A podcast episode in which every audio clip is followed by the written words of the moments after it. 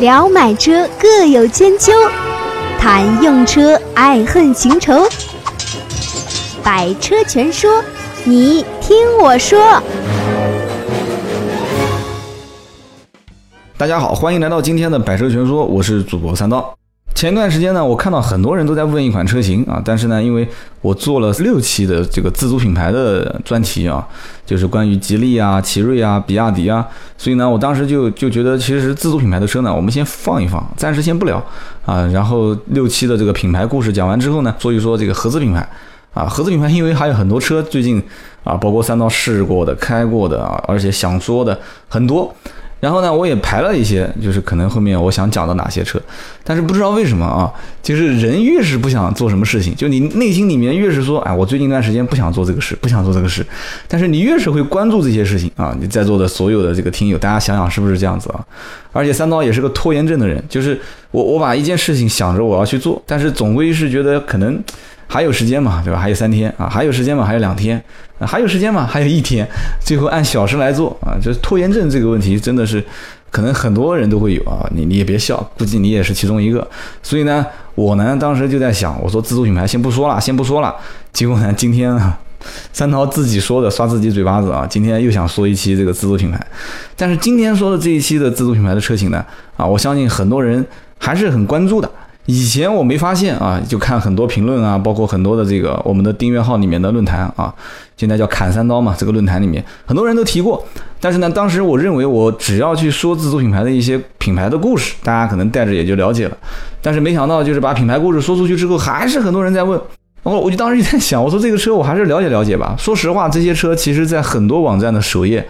啊，包括一些软文，明显是厂家肯定是给钱的嘛，啊，带一些植入性广告的这种软文，啊，然后整个车辆的测评介绍啊，热门车排行榜，然后中型车的排名，很多都是在前面。我相信我讲到现在啊，又是自主品牌，又是这个热门车，很多排名，很多软文，大家估计就知道我要讲什么车了。啊，这一回是破了个例啊，之前我一直讲，我说六期节目说完我就不说了，特别是吉利、比亚迪跟奇瑞三个品牌的车我都不说了。啊，结果隔了一个星期又拿出来讲啊，这个吉利以后厂家的人听到要给我赞助了啊，不接受厂家赞助啊，不接受厂家赞助啊，这个盾牌听了估计要打我，所以呢，我今天这期节目聊的聊了什么车呢？啊，吉利的博瑞啊，这个车子呢我没试过，我实话实讲啊，但是这个车子呢静态体验过，而且我当时体验的还是一台限量版。然后同时呢，这个车铺天盖地的这个网站上的一些啊提车的记录啊，包括啊提车日记，然后包括一些网友评价啊、咨询的问题很多，而且这个车子确实是一个爆款啊，至少从我内部了解一些啊，通过销售渠道了解的一些情况啊，南京当地几家店合起来三家店，其实就一个老板嘛啊，一个老板三家店，江陵、大明路跟这个浦口。这三家店现在目前啊，就内部消息讲说订单已经破百啊，订单已经破百，而且提车时间两个月。其实这台车子，如果说李书福对它的期望值是每个月销量过万啊，我个人觉得这个这个有点怎么讲呢？就是说这个这个还是有点低了哈。我觉得这个车子销量一个月要是能破两万，只要它产能能跟得上啊，还是有可能的。但是有一点是让我感觉到，就是通过这个车型所有的配置型号。啊，然后网友的一些关注度，包括我自己的一些感受，我觉得很有可能会出现一种情况，就是这个车头重脚轻啊，就是绝大多数都会选择高配车型，而极少数会选择低配啊。我后面会分析这里面的原因。然后同时这个车子呢，怎么说呢？我在网上，我有的时候我这个人就喜欢看啊，就是路边要是有一些八卦，我喜欢看一看啊，我比较喜欢八卦一些这个背后的故事。这个车子虽然上市时间不长啊，四月份才上市的，但是我仍然在网上找到了一起这个真实的车主，但是目前来讲，这个真实打双引号，这个投诉啊，这个投诉的原因还是在于这个车子发生了一些比较严重的故障啊，比方说发动机的高速公路上的熄火，加上这个天窗关不上，而且这个车主很有意思啊，就是安徽芜湖的一个车主，他是在结婚的时候。然后呢，当摄像车啊，摄影师还得从这个天窗里面把摄像机扛出去啊，来摄像。结果摄完之后，天窗关不上了。这个曾经我也遇到过这种情况啊。曾经我我在做二手车的时候，卖过一辆 A 八啊。我相信这个 A 八车主现在也是我的听友啊。然后呢，这个 A 八卖出去之后呢？然后也是天窗关不上，而且遇到的跟这个吉利车主的情况非常像，关不上，关不上也就关不上吧，结果关不上还遇上下雨，这关不上天窗遇上下雨，这就是很头疼的一件事情了。所以遇上下雨的话，那怎么办呢？结果当时他说这个车主的原话啊，原文说找了一个雨披，然后披在上面，只能勉勉强强的过一夜，那怎么办呢？然后还还不错，厂家来了人啊，来了工程师，然后这个帖子一路被人骂啊，很多人都说你黑他啊，你黑吉利轿车啊，你是车黑啊，然后这个车主又是发这个发票，又是发说明书，又是发这个提车的钥匙，然后又是发这个工程师在副驾驶上操作的照片，然后又是发车子进进车间上举升机，然后又是发最后啊说圆满结束了啊，圆满结束，圆满结束的结果就是给他换了一辆车嘛，送了一些啊相关的一些一些补偿啊，这。就不说了，反正整个故事，我建议大家如果在网上找，应该能找到啊。就是某论坛，我也不给这个论坛打广告了啊。就是某论坛里面很完整、很完整的一个经历啊。你只要点只看楼主，你就能看到这个楼主的一个投诉的历程，很有意思。但是呢，还不错啊，没有看到铺天盖地的这个投诉。但是呢，说实话，这个车才上市一个月不到啊，应该一个月吧啊，一个月不到，四月多少号上市的？哎呦，这个日子我也记不太清了。这个车主当时提车也是不到半个月，所以呢，我就觉得说。这个吉利的轿车现在出了这么一款啊，我我说实话看到最后啊，我我偷偷告诉大家一件事情，就是看到最后我都有把家里面其中一辆卖掉的这种冲动哈，然后完了之后去提一辆博瑞回来，因为为什么呢？就是所有的配置其实我都见怪不怪了啊，因为。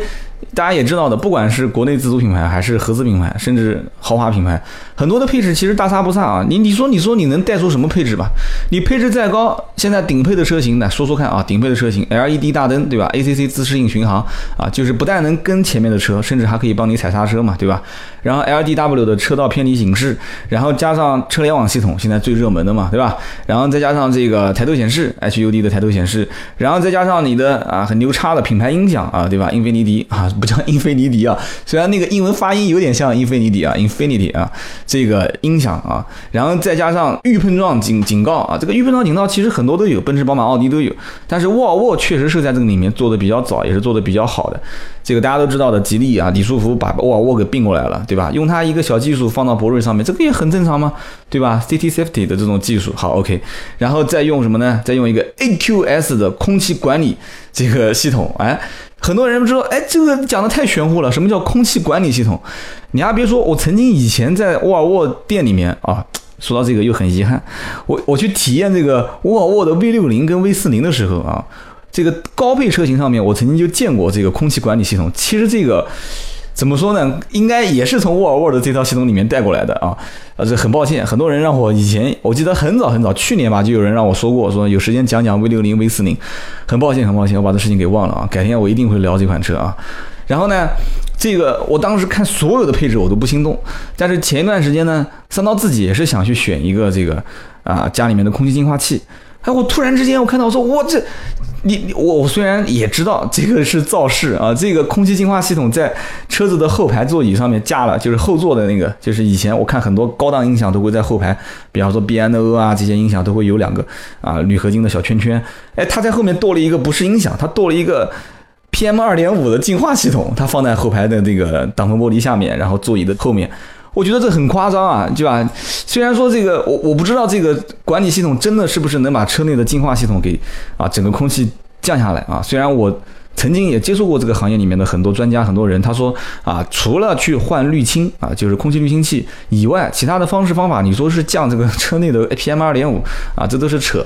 但是虽然这是扯，但是我觉得你加这么一样东西，最起码我心里面有个安慰啊，对吧？我心我不管它是真的是假的啊，对吧？再加上你这个空调出来的又是负离子的。我心里面有个安慰啊，对吧？人心情越好，心情越好，那我这个自然对吧？心情越好，不就是活到老嘛啊？所以这个是是很容易调剂一个人心情的。然后我再设想一下啊，你看啊，这个不是我设想啊，大家去看所有的论坛里面，这个提博瑞车主的人，还有一个共同点，就是关注博瑞关注了很长时间，不是说就是一时冲动去买的。这个就跟我之前聊的，你像 D S 啊，然后我进 D S 这个这个大就是大厅的门，我感觉第一个，我感觉这个店像个卖奢侈品的啊，不像是卖汽车的。然后第二个，我觉得他的这种卖法很像当年我在荣威的这种感觉啊，荣威的这个卖法，大家可以参见我曾经说过的荣威的那一期节目。啊，客户把车提走之后，上完牌回来，回来的路上看了一下荣威 4S 店的标志，问：“哎，我买的是什么车？”我说：“啊，大哥，你买的是荣威啊？”哦，哎，那你还能给我解释一下这两只狗拴拴在柱子上面是什么意思？这就是当年我聊荣威的那一期，这是一个真实的故事啊。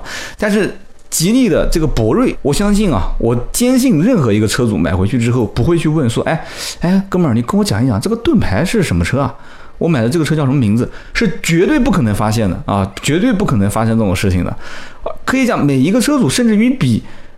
比这个销售员还专业啊！因为为什么呢？因为你看啊，你你大家注意看论坛，注意看很多的身边的买这个车的车主，很多人是在反复的比较了非常非常多的车型啊。比方说，很多人你看很多车主都是这么比的，拿起亚 K 五去比啊，比完之后说我还是支持自主品牌吧，买了买了这个车，拿雅阁去比啊，拿这个。帕萨特去比啊，最夸张的还有拿宝马五系去比的啊，这个就夸张了，我们就不讲了。其实吉利的车到底好与不好，那以前大家的印象都知道，其实就是两排沙发加四个轮子嘛。李书福自己讲的，这个车子到目前为止，你说好还不好？我我说实话，我不敢评论啊，我不敢去评论。为什么呢？因为吉利之前也出现过很多的一些啊，就是金玉其外啊，败絮其内的一些车型。大面积的这个漆面脱落，然后生锈啊，就像有些你在网上看，也有人曾经投诉过啊。具体哪款车，大家可以去去看啊，啊，也可以说啊，吉利的 E C 八，大家也可以看，肯定能找到这个车主的投诉啊。换了多少个门？据说是换了九个车门，两个后备箱盖，一副完整的车架加一个顶棚，两个电脑板的总成加一个仪表。一个仪表台啊，说前无古人，估计也后无来者了啊。然后这哥们儿还把所有的这个车子的照片全部放出来了。然后后面很多人就说你是车黑啊，你是车黑啊？为什么说你是车黑？因为你这个车明显就是泡过水的嘛。然后我仔细看了一下这些这些车身的这个锈迹啊，确实，你你你说它如果没泡水，这个怎么说呢？那你除非你把没泡水还是没泡水，很很，如果是长期泡水，很简单，你只要把这个。叫什么？安全带的拉手就是拉杆拉出来之后，你看一下安全带的里面，因为安全带平时是自动收紧的嘛。如果你泡了水之后，安全带上面这个尼龙，它在这个安全带收紧器里面长期被水泡，很容易出问题啊。这个这个跟普通的这个颜色是不一样的，而且有一些腐烂跟锈迹，这都是会有的。所以拿安全带这个方式是很容易看这个车是不是有没有泡水啊，就给大家长了一个知识。但是呢。这个车主也没出现这种照片，所以我只能是侧面判断啊，也不知道厂家问题还是这个问题。所以说，吉利的这款车型上市之后，虽然讲说整体的做工，它这个座椅甚至给我。有了一点点宾利的幻觉哈，因为大家知道宾利跟劳斯莱斯啊，不管是幻影还是古斯特，他都喜欢在这个真皮座椅上面做文章啊，这个秀一秀啊，弄一弄啊，什么打孔真皮这种通风座椅、加热座椅已经都很 low 了，这种技术都很 low 了啊。这个座椅上面还加了一些这个限量版的 logo 啊，加上这个车子的排挡杆上面也有限量版啊，现在出的有限量版，估计现在可能买不到了啊。限量版全国是限一千台，然后上面有编号啊，零八八零啊，就是全国限量第八百八十号车主。然后呢，这个我我不知道他这个限量版有没有学国外老外啊？老外现在很聪明，在国内所有的限量版四都不带的啊，就是尾号四、十四、二十四、三十四、四十四，他都不会带。所以呢，他把四踢掉之后，限量一千台。那么国内现在目前吉利这个车是不是把限量版的四踢掉？这个我不清楚，但我相信应该是的啊，因为李书福。怎么说呢？这么聪明的一个人不会不干这个事情的。那么这个是一个限量版，加上座椅上面也有限量版，然后车身上也有一些标识。其实我觉得这个是。很吃透中国人啊，这个这个消费心理。中国人只要是限量啊，只要是典藏，典藏可能还不行，就一定要限量。而且你限量的时候一定要带一些号码的注释啊，你就反复强调它，你是在这一千个人当中的第多少号。这个中国老百姓是最买账的啊，最买账的，不管是车也好，还是手表也好啊。所以说啊，包括包包也是啊，这个女同志啊买包包也是一样的，你只要是限量，就肯定抢购一空。这个车子呢，我当时通过内部消息了解了一下，说。这个南京现在，因为南京的吉利是垄断嘛，啊，是垄断销售啊，江北一家，这个城中一家，这个江宁一家，这个也很遗憾，只有一家店有试驾车，所以另外两家店，我我跑了其中一家，然后没有看到试驾车，所以呢，这个车子我就今天不聊动态的，我就聊一聊这个车子的我自己的一些从静态上的感受，加上我对这个车子的一些市场的情况的分析啊。想和三刀互动，你也可以搜索微博、微信“百车全说”。这个车目前的这样的一个配置啊，我通过静态的看，包括我通过网络上的看，我甚至都自己有一点点幻觉啊。而且我还了解到这个车子一年期的贷款是免息的，对吧？两年期贷款是六个点，三年期是十个点。我甚至都觉得说这个车子太便宜了，对吧？你想，一点八 T 的旗舰才卖十七万多，但是现在目前来讲是没有优惠啊。就是你，你如果把这辆车按照五米的车长，两米八五的轴距，然后加上这么多的配置啊，一键式启动、无钥匙进入，然后 LED 大灯、ACC 自适应巡航，然后加上后排能调排前排座椅。你要知道，很多高档车后排能调前排座椅都只能在顶配车上啊，然后再加上品牌音响，对吧？然后再加上后排的温度控制，等于相当于是四驱温度控制了。然后再加上你所有你能看得见的，除了插个翅膀不能当飞机开以外啊。你想要的功能它都给你了，你说你还有什么理由不买？你告诉我。虽然说我我，所以当时我自己都有点看糊涂了。我说我去，这个车这样的一个价格，你你说看，其实大家自己想想看，买车到底是干什么用的？你回归到买车的本质上来讲，真的是要一个品牌去装面子吗？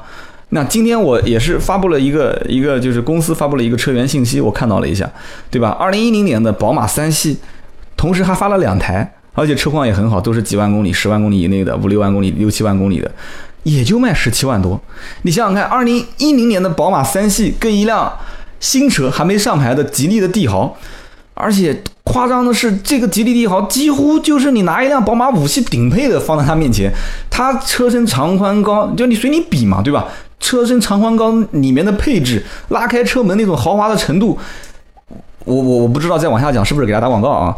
就是都不太亚于一台中高档车，那这个时候你开一辆拉开车门 里面破破烂烂的，就基本上没任何配置的一个还是老款的宝马的三系，你说这个车主会是什么样的一个感受？而且说实话，其实一个宝马的车主啊，如果是开一个二手的啊，二零一零年的宝马的三系车主，有的时候坐在这种车型里面，我我说大家估计可能不相信啊，其实有的时候偶尔也会产生一丝啊，这个应该用什么词来形容呢？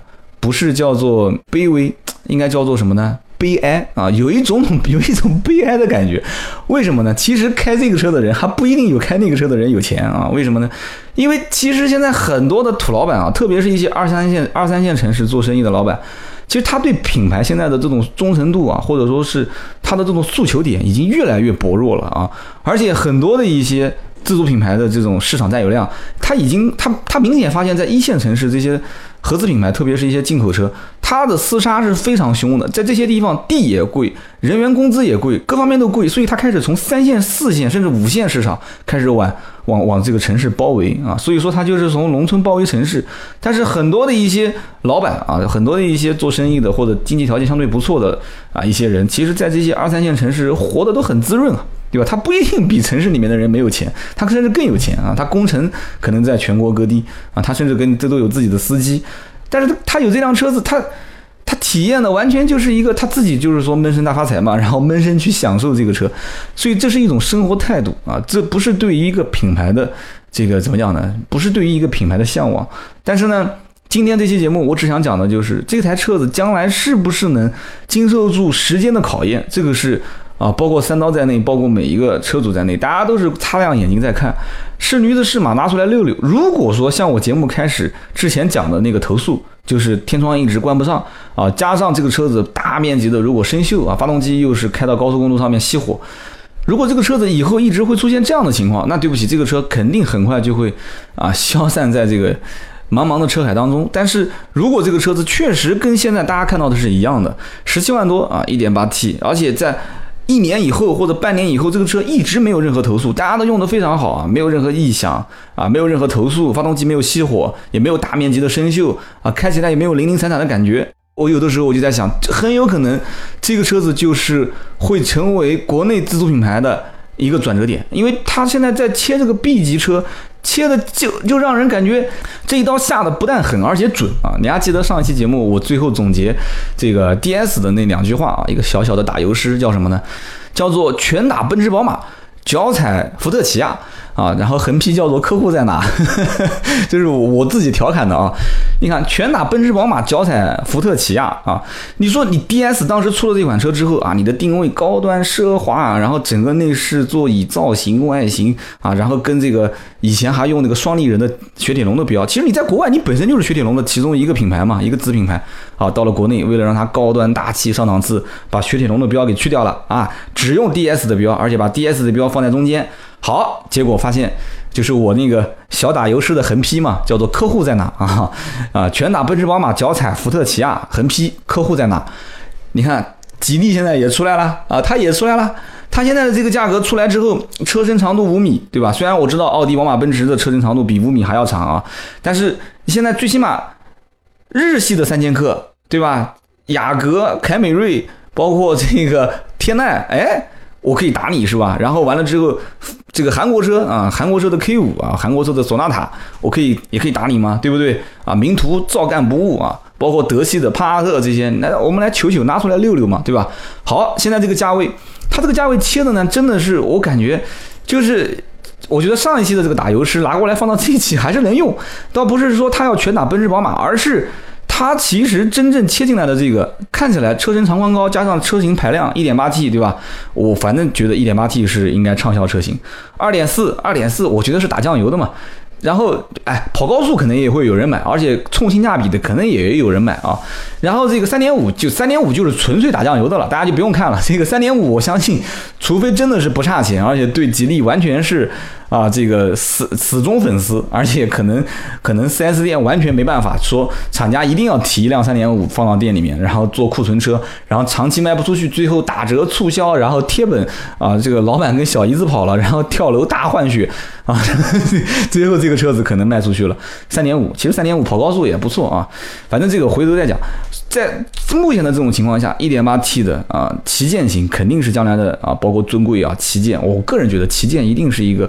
最好卖的车型，因为毕竟不贵嘛。中国人现在在买一个五米车长的车的预算当中，它的价格肯定是在二十上下啊，十五六、十七八，这个价格肯定能能肯定能接受。哎，那么如果按照这个话题往下想啊，大家仔细想想看啊，其实吉利这个品牌虽然给人价格很低廉的感觉，但是是不是其实一直都是一些屌丝在关注啊？是不是？是不是？然后。这个里面，大家也你也别认为认为所有的屌丝都是买不起车，而且买不起好车的啊。其实也有一些逆袭的人啊，包括这里面还有一些老板。其实老板不是屌丝嘛，就是老板觉得说，哎，我我我也不想奔驰、宝马、奥迪啊，我也想支持一下自主品牌。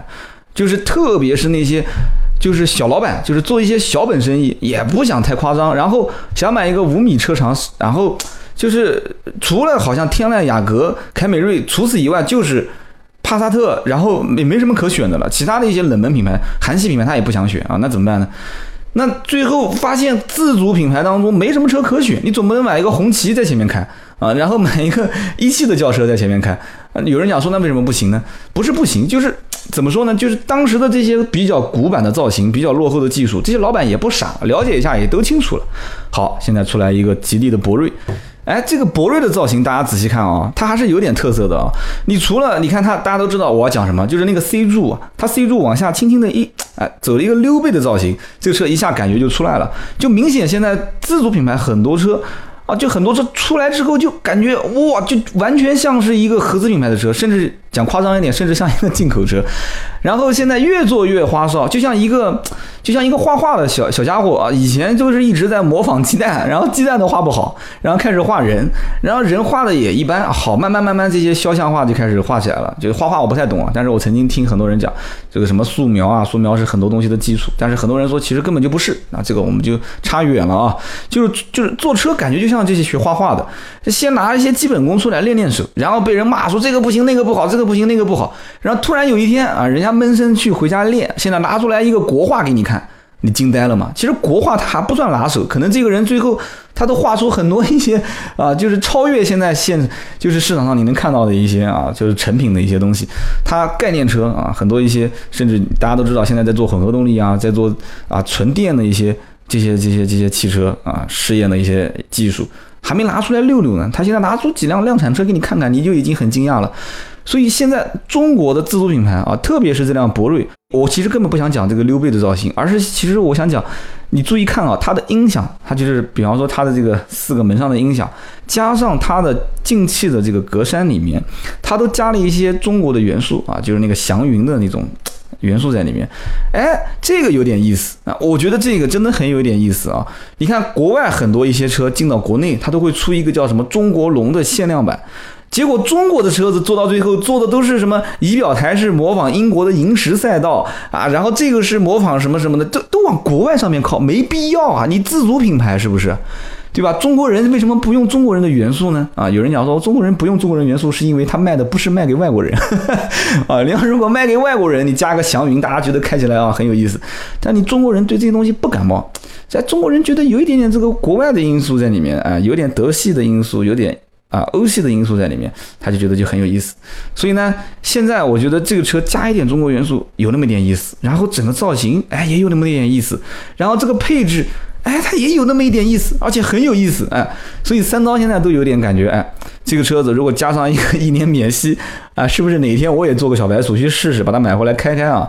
有的时候自己你看啊，你设想一个情景啊，你说帝豪就帝豪呗，有什么了不起呢？现在不都想学低调嘛，对不对？开个这个车啊，但是你背后做着大生意啊，然后 然后呢，这个车子呢，它又如果假设它没有任何问题的情况下。它有无钥匙启动啊，有自动泊车，有无钥匙进入，而且这个钥匙啊，我感觉也很有意思。它的钥匙是放在盒子里面的，然后呢，这钥匙感觉第一眼看呢，有点像这个保时捷的钥匙。保时捷钥匙本身就像个小汽车嘛啊，但它不是那种造型，但是做工各方面感觉质感还是不错的啊。钥匙很遗憾，我也没掂过这个钥匙，不知道这个分量怎么样。然后这个车子呢，所有的不管是从大灯你要的都有了啊。这个大灯其实我感觉有点像当年的奥迪 A 四的那个大灯，但是就那个那个。LED 的造型，但是它现在是灯带，哎，它一下就进入到灯带的时代，对吧？以前都是 LED 颗粒状的，现在是灯带，哎，它这个尾灯造型也很不错啊啊，加上有些溜背，再加上它里面的这些配置，有的时候你想想看，确实是那么回事啊。其实品牌很关键吗？如果说真的要把品牌放在一个，怎么讲呢？就是放在一个。你的需求层次上来讲的话，有的时候有些人他是需要品牌，你比方说去做生意的一些长期要去见一些新客户的，但是有一些人他不需要品牌啊，你自己本人就是品牌啊，你人就是品牌，你还需要什么品牌呢？对不对？车子只是一个陪衬。我换句话讲，其实你如果人本身是个品牌，你其实开什么车出去，你都能说出道理，对不对？你比方说，如果我三刀改天我真的头脑一热，我去把迪吉利帝豪这台车给开回来了。如果说啊，我身边的人知道我买了辆吉利帝豪，肯定首先会很惊讶，说啊，你怎么车子越换越差？但是我也能说出我的理由啊，对不对？我觉得我可以把它，我可以把它当成一台宝马五系开，对不对？该有的功能我全有了，车身五米长，对吧？而且你五系里面有的配置，我你啊你没有的配置我都有，那只是一个品牌比你差而已。可是车的品牌比你差。我没觉得我人的品牌比你差，你说是不是？所以我开这个车依然自信啊，所以就是这样的一个概念。但是我还是希望什么呢？就是我希望自主品牌真的这辆车。千万千万千万不要！明年的这个时候，如果三刀有机会，这个车还在是啊，在更新迭代的话，我不知道这个车以后迭代怎么迭啊。它迭代的话，这个车已经配置高到这种程度了，不可能把十八寸轮毂换十九寸啊，然后后排没有加液晶显示屏，给它换个后排液晶显示屏啊，然后后尾箱不带电动调节啊，就是后就是后备箱不带电动的，它加个电动啊，就你就几乎在我看来，这个车已经是。已经是武装到牙齿的这些配置了啊，将来是不是会再出现一个啊增量，然后再降价？我也很难想象以后自主品牌在这个价位基础上再降价啊，是降到什么程度了？所以大家如果听过我之前讲吉利的那几期节目啊，大家应该会呃有印象，其中的有一些段落。其实吉利从最早生产的第一辆车开始，它当时就是在。拉谁的价格啊？他就一直在拉这个夏利的车价格。你，大家会听我之前那期节目啊。他只要生产一台车，夏利就是他一直在仿夏利嘛。然后夏利的车子价格就跟着往下降，他往下降，吉利也往下降，降到最后，吉利一台车就挣几百块钱。他这他仍然还是在生产哦。虽然说夏利也在骂他，然后国内很多合资品牌也在骂他，但他就是这样子坚持往下干嘛。好，现在大家记好了，二零一五年出了博瑞这款车，仔细看啊，大家仔细看后面怎么玩。肯定是大批量的，在这个价位上下的车型会有所动作。大家注意看，其实通过我个人了解，其实有一些合资品牌，比方说通用，通用的车系在呃五月初内部就已经开始调价了，而且大家去看各个，就是在如果是有选购通用车的话，五月份你看通用车的让价幅度比之前要降很多。这只是一个信号而已。通用，你想上海大众、一汽大众，对吧？上海通用永远都是在国内销量，就是之前啊，不是叫永远了啊，就现在这个局面估计是要变了。就之前一直都是国内销量前三的这个这个车厂。那么现在吉利出来啊，感觉像是一个来搅局的啊。但是这个车子，我始终觉得我为它啊，心里面还是捏一把汗啊。就是到底能不能经得住时间的考验？一旦这个车要是经得住时间的考验，没有任何大的质量问题，只要是它正常，只要能开，不要出一些发动机、变速箱的故障啊，哪怕小毛小病的，我其实我都能接受啊。不知道你能不能接受？那么这个车子很有可能会是中国自主品牌在 B 级车上的一个。比较大的这种逆袭啊，比较大的逆袭，还不敢说是改变历史啊，只能说是比较大的逆袭。那么这个逆袭会对非常非常多的合资品牌产生震撼，而且很有可能会踢出局一些车型啊。那么就是我讲踢出局的，就是一些浑水摸鱼的车啊。以后我们改天聊一聊浑水摸鱼的车型。然后这台车子如果能经得住时间的考验，就是一年以后，甚至两年、三年迭代之后进化。能形成一定的老百姓的口碑，那很有可能李书福的这个品牌转型就成功了。而其实这款车还是便宜嘛，将来很有可能自主品牌就开始从这个纪元往下啊，就怎么讲？感觉像在讲《三体》啊。再往下到下一个纪元的时候，很有可能就开始中国的自主品牌逆袭到了一个豪华品牌的位置。那么，不管将来在国外有没有老外认可，起码在中国人将来很有可能会出现会以开某一个自主品牌的豪华车为荣，这是非常有可能出现的一个现象。好的，今天这期节目就到这里，我们下期接着聊。本节目由斗志文化制作出品。